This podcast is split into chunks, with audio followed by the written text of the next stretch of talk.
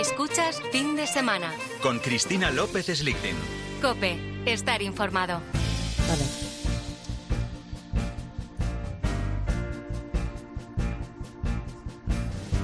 Voglio vederti danzare come le zingare del deserto, con candelabri in testa Esta sintonía tan alegre siempre para nuestro meteorólogo de cabecera, Jorge Olcina, hoy suena un poquito, un poquito nostálgica y melancólica de frente a este enorme edificio que realmente son los restos de un coloso en llamas, el asombroso caso de una construcción de 14 pisos de lujo que ahora mismo simplemente son agujeros negros sobre una estructura de hormigón. Todo lo demás se ha quemado y ha volado sobre la plaza. Tenemos alrededor los restos de aluminio, de lana de roca, de cristal, que configuran el dantesco final de un siniestro que todavía dará mucho que hablar, porque en la tertulia de chicos abundaremos en cómo ha podido ser, cómo es posible que en apenas 35 minutos y desde la fachada desde el exterior al interior, al contrario de lo que suele acontecer en los incendios, se produjese el final de esta construcción. Hace el mismo viento que el jueves propagó el desastroso fuego y realmente hace frío en Valencia, que es una circunstancia extraña. Jorge Olcina, buenos días. Buenos días, Cristina, ¿qué tal? Pues, déjame que, eh, que exprese acompañándoos, mi- porque qué pena, ¿verdad? Sí, déjame que exprese mi, mi dolor, ¿no? Por lo que pasó el jueves y, mi pésame a los familiares de las víctimas, porque fue un acontecimiento que, nos ha nos ha marcado, ¿no? En este final de, semana, eh, bueno, pues pues la verdad es que ha sido algo algo terrible, ¿no? Desde Alicante siempre vemos a Valencia, ¿no? Como esa hermana mayor, esa capital de, de la comunidad autónoma y una ciudad siempre amable, ¿no? Y, y como tú bien decías, eh, se acercaban, se acercan las, las fechas de fiestas, ¿no? De San José y mira, pues el pórtico de momento es muy, muy, muy, muy, muy triste, ¿no?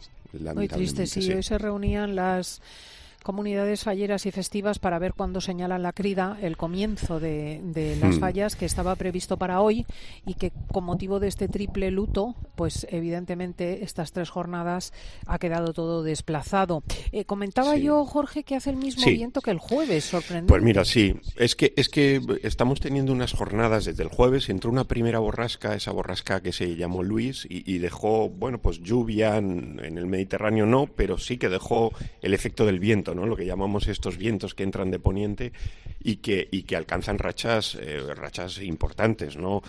En esa tarde del jueves, eh, sobre la ciudad de Valencia, se registraron rachas entre 50 y 60 kilómetros por hora, vientos sostenidos de 30 a 35, que en estos casos es lo importante, ¿no? La racha puede durar unos segundos, pero tener un viento por encima de 30 kilómetros por hora, pues es lo que seguramente ayudó a, propagar el, el incendio, ¿no? Había temperaturas también por encima de lo normal, 21 o 22 grados, y muy poca humedad relativa, ¿no? Cuando sopla ese viento del oeste, del noroeste, baja mucho la, la humedad de- del aire. Estábamos registrando en esos momentos 30-35% de humedad. Y bueno, son factores que, que contribuyen, ¿no? Siempre que hablamos, por ejemplo, de un incendio forestal y se, se cita esa regla de los, del, del 30, ¿no? Que haya más de 30 grados, que haya menos, un- menos del 30% de humedad y que soplen vientos por encima de 30. Bueno, el pasado jueves teníamos dos de esos indicadores, eh, digamos, funcionando, menos del del 30% de humedad relativa, más de 30 kilómetros por hora ¿no? eh, de viento sostenido, la temperatura no tan alta porque estamos, recordemos, en invierno, pero también eran temperaturas por encima de lo normal. Bueno, en Fíjate que, definitiva... que esto que dices sí. de la humedad es muy llamativo, porque Sí. normalmente uno cuando viene a Valencia, al menos desde Madrid, pues comienza a sudar, evidentemente pasa del clima Sí. continental mediterráneo, eh, se nota un cambio evidente, una bonanza, y ahora mismo casi parece el tiempo de Madrid, hace un viento seco e intenso y un frío Sí, sí, es, es lo que lo que comentamos, ¿no? Es- esos vientos que entran de, de, del- de la meseta, como decimos, ¿no? De la, del interior peninsular, que, que entran en, en el origen desde el Atlántico, ¿no? Esas borrascas que entran del oeste, aquí en, en el litoral mediterráneo generan esas condiciones que tú bien has descrito, ¿no? Muy baja humedad relativa, y es verdad que el viento aumenta la sensación de frío, ¿no? La temperatura no es tan baja, pero unido a ese viento que tiene un efecto refrescante, ¿no? De, eh, congelante, por así decirlo, pues hace que las temperaturas sean realmente, realmente bajas, ¿no?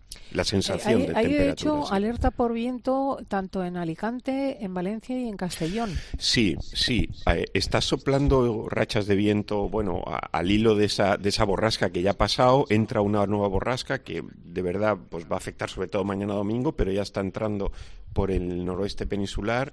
Hay ya temporal marítimo en el Cantábrico, hay rachas de viento por encima de 70 kilómetros por allí en el Cantábrico, pero esos vientos cruzan toda la, meseta y cuando llegan al Mediterráneo pues alcanzan de nuevo gran velocidad, ¿no? Se nota mucho, por ejemplo, la desembocadura de, del Ebro, pero en todo el litoral mediterráneo y luego alcanza también el archipiélago balear, pues las rachas vuelven a ser altas por encima de 50, 60 kilómetros por hora, ¿no?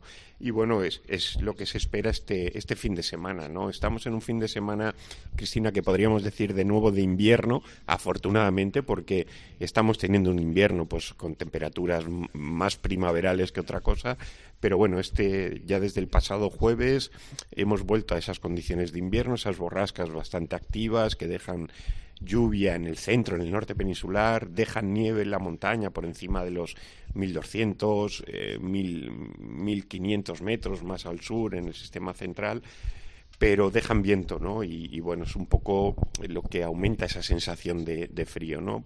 Tanto Una sábado última cuestión, como domingo. Jorge. Sí, el- dime, el- dime, la previsión Cristina. para la semana. Pues mira, más de lo mismo. Seguimos en una semana de, de invierno.